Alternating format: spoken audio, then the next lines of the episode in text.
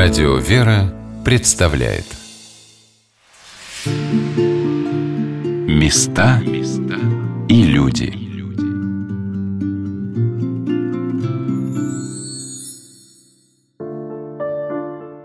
Сегодня на «Волнах Радио Вера» мы рассказываем о том, как в поселке Октябрьский Скопинской епархии жила необыкновенная старица, схемонахиня Феодосия Косоротихина – и как со всех сторон России и зарубежья к матушке за советом и помощью с просьбой о молитвах и исцелениях ехали люди. Воспоминаний о матушке Феодосии очень много. Она принимала людей десятки лет, с 70-х годов, когда она проснулась от летаргического сна, до 2014 года, когда в возрасте 91 года отошла в вечность. Матушка была прикована к постели, у нее лишь немного двигалась голова и рука. Последние 10 лет за ней ухаживала супруга ее внучатого племянника, Ольга Николаевна Соловьева – мы встретились с ней в домике, где жила матушка.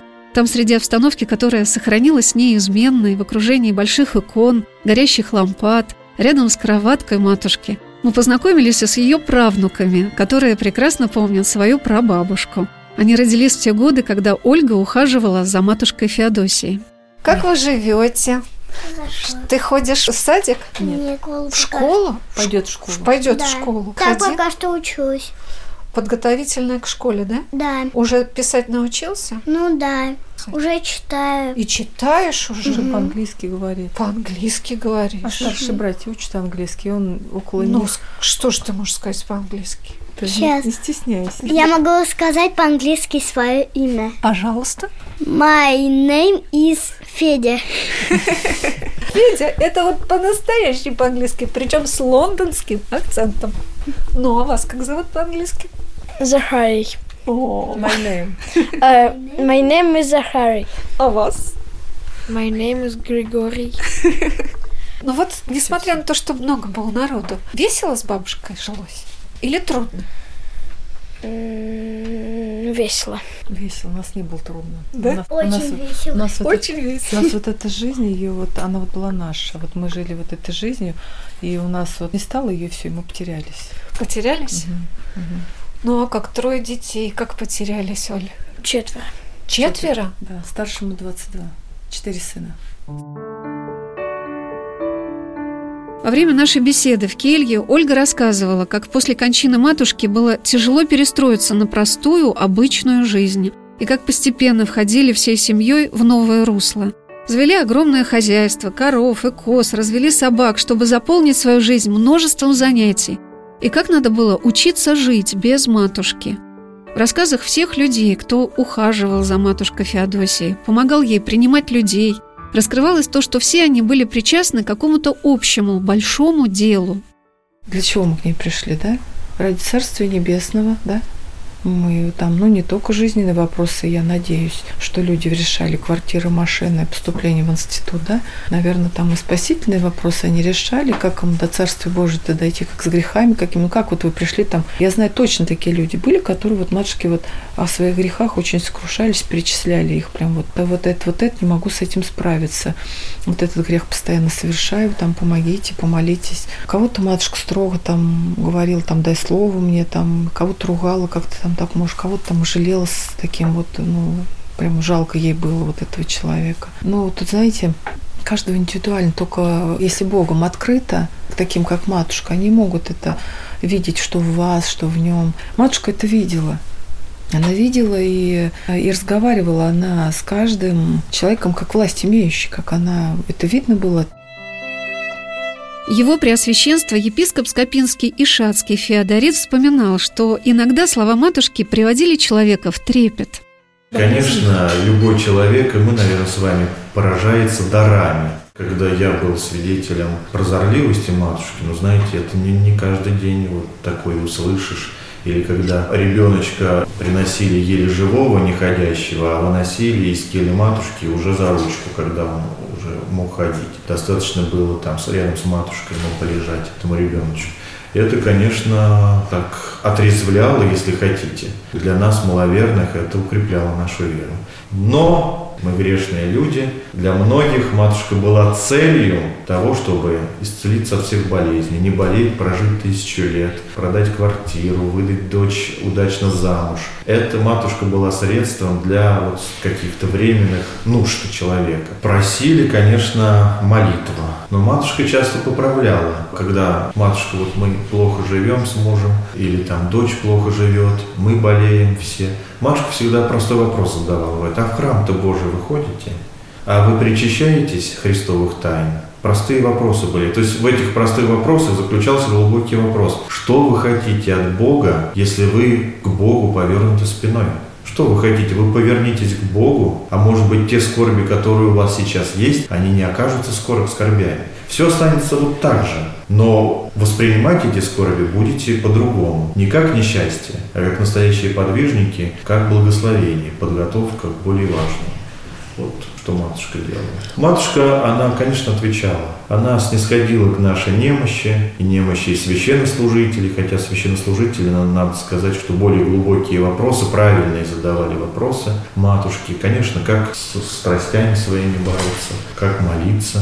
Это правильный вопрос. Надо было вот что, чему учиться – Внучка Клавдии Акимовны Грачевой, Ирина Прибылова, с самого раннего детства воспитывалась рядом с матушкой Феодосией. Она вспоминала о том времени, когда к матушке обращались с вопросами даже по телефону. У нас был стационарный телефон, он просто, я не знаю, никогда не замалкивал. Звонили постоянно отовсюду, потому что люди, ну, наверное, как говорит там и в книге, многие пишут, к пустому колодцу не ходят за водой, да, и поэтому все люди уже ощущали на себе силу матушкиной молитвы, может, через кого-то, да, кто напрямую к матушке приезжал. И они уже просто просили, если они сами не могли приехать, сколько раз там я трубку возьму, там, ради бога, передайте матушке то-то, то-то, то-то, бежим. Папа одевается, мама, я, неважно кто, все бежим к матушке, да, там, через столько-то мы вам перезвоним, идем, у матушки спрашиваем, матушка отвечает. Причем, да, она там всегда, правда, помнила этих всех людей, то есть возвращались, передавали матушкины слова. Потом вот уже, когда Оля пришла, ей напрямую звонили, да, получилась возможность, но у нас все равно телефон не умолкал. То есть люди вот прям вот очень остро это чувствовали, что нужна матушкина помощь в наше время. Очень много людей, которые именно вот жили по ее заповедям, как она говорила, вот открывала им, так они ее и слушали, и все-все-все они впитывали и воспринимали. Я познакомилась с жизнью матушки Феодосии в книге «Старица Феодосия Скопинская. Воспоминания самовидцев», выпущенной в издательстве «Отчий дом». Меня поразило в ней множество свидетельств о помощи матушки, о ее молитвах, о том, какая она была, как общалась с людьми. Мне запомнились из книги воспоминания иеромонаха Серафима Маслова. Приезжал, бывало, я к матушке пасмурный, грустный, без сил – а уезжал спокойным и бодрым. Все становилось ясным и понятным, как дальше жить, что дальше делать, на что обратить внимание, а на что не стоит. Бесовские нападки, тяжесть души – все отходило. Матушка всегда подбадривала, говорила, «Батюшка, все хорошо, служишь, молишься, так и живи». Она часто улыбалась и всегда призывала, чтобы мы тоже больше радовались. Разговаривать с матушкой было очень интересно. Она часто рассказывала случаи из жизни, вспоминала прежнее духовенство и старых архиереев. В матушкиных историях все было гармонично, естественно и непринужденно. Ничего она не надумывала и не выдумывала. Сама матушкина мысль была истинно святоотеческая, то есть не было ничего своего. Часто бывало, спросишь ее о чем-то конкретном, об операции, например. Она замолчит, взгляд даже отведет – ты не понимаешь, услышала она тебя или не услышала, и переспросить неудобно. Через какое-то время матушка скажет «Нет, не делать, не благословляю». Или наоборот, благословит. То есть она в этот момент усиленно, отрешенно, сосредоточенно молилась об ответе именно на этот вопрос. Матушка говорила всегда очень просто, не было умствования, а было то, что потребно человеку в данный момент, в данной ситуации – также и о будущем. Не нужно было спрашивать, что случится завтра. О важном она рассказывала сама, что и как будет. Оставалось только задать вопрос, а справлюсь ли я с тем, что меня ожидает? Она отвечала, да, с Божьей помощью. И действительно, с Божьей помощью и по ее молитвам все получалось. Все, что она говорила, исполнялось. Клавдия Акимовна Грачева тоже вспоминала об авторе этих строк, об отце Серафиме, как он приезжал к матушке Феодосии. Один священник ездил он, отец Серафим, он молодой, у него опухоль головного мозга. И вот он как приедет, так спрашивает, матушка, ну вот мне операцию врачи назначают, она нет. Там следующий приезд опять, опять про это, она нет. Нет, так она его и не благословила. И вот это на пять лет мы были, когда в часовне там служил владыка, очень много священников было, и я как раз с ним встретилась. Я говорю, батюшка, как вы себя чувствуете? Он говорит, Клавдия Аким, ну, потихоньку. Слава Богу за все. Ну, говорите, как матушка мне сказала не делать операцию, я и не делал. Вот пять лет матушки нет. Уже шесть будет вот в мае. Вот так вот он и живет. Настоятель храма всех святых в земле российской просиявших в поселке Октябрьский, где жила матушка Феодосия, Ирей Евгений Герасимов вспоминал, как она предсказывала ему священство. Я не скажу, что я был готов к этому, Одного желания маловато, надо еще какой-то фундамент иметь, ну, то есть точное утверждение, да. Это благодаря матушке. Я просто поверил ей, по-настоящему поверил, что вот она, она не может сказать что-то плохое, она не может сказать мне что-то сделать такого, что потом, о чем я буду сожалеть. Так и получилось впоследствии.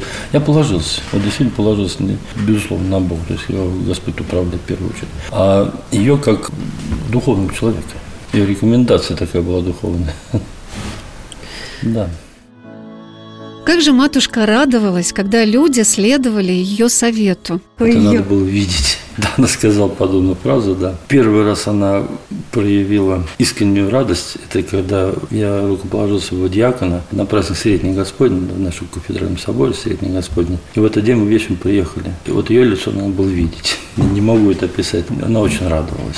То, что все-таки ее желание исполнилось. Ну, конечно, когда стал священнослужителем, она сказала мне определенное напутствие. И вот это напутствие, оно, знаете, как, как вот мою жизнь девиз так вот меня согревает. На самом деле.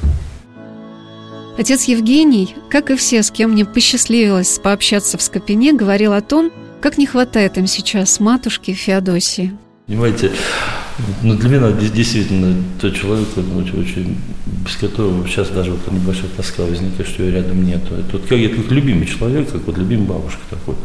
Мое восприятие, такое детское восприятие, да. Мне даже и не очень, как бы, я хотел бы задержаться на этих вопросах о ее каких-то неординарных способностях. Ну, мы просто жили с ней, понимаете, вот, э, и остаться без нее было, конечно, какой-то, в какой-то мере трагедия. А надо было себя брать в руки, ну, понимать, что жить-то надо дальше. Уже и самим идти. То есть она нас как вот детей это нам поставила нас, ну и вот идите дальше. Я полагаю, что она всем уже все сказала в свое время. Во время своей жизни она всем все сказала. И все эти слова, которые были раньше сказаны, анализ должен происходить постоянно. Что она сказала, это будет исполняться. Волей-неволей. Если она сказала, что мне надо быть священником, я стал священнослужителем. Нежели я понимаю, что она смотрела гораздо дальше, чем мы. А почему она так утвердительно говорила, что тебе надо быть священником? Значит, она что-то больше знала и знает до сих пор. Об этом неземном видении судеб человеческих, о предназначении человека матушка Феодосия знала гораздо лучше самих людей, обращавшихся к ней за советом. И как тяжело сейчас тем, кто рос, воспитывался и жил рядом со схимонахиней Феодосией, сказал епископ Скопинский и Шацкий Феодорит. Нам всем плохо без матушки. Я думаю, что вам скажут каждый, с кем вы будете беседовать, откровенно говоря, нам плохо. Мы как избалованные дети. Если в других населенных пунктах не было такого подвижника, Бога дарованного, Феодосия переводится Богом данное, Богом данного подвижника, и как-то люди приучились жить по-христиански, но не в таких тепличных условиях. Сейчас, когда этой теплицы нет, мы мерзнем, духовно мерзнем. Оставайтесь на волнах радио «Вера». Мы продолжим наш рассказ о схемонахине Феодосии Косоротихиной, необыкновенной старице, молитвеннице, подвижнице наших дней, которая многих и многих людей привела ко Христу. Места и люди.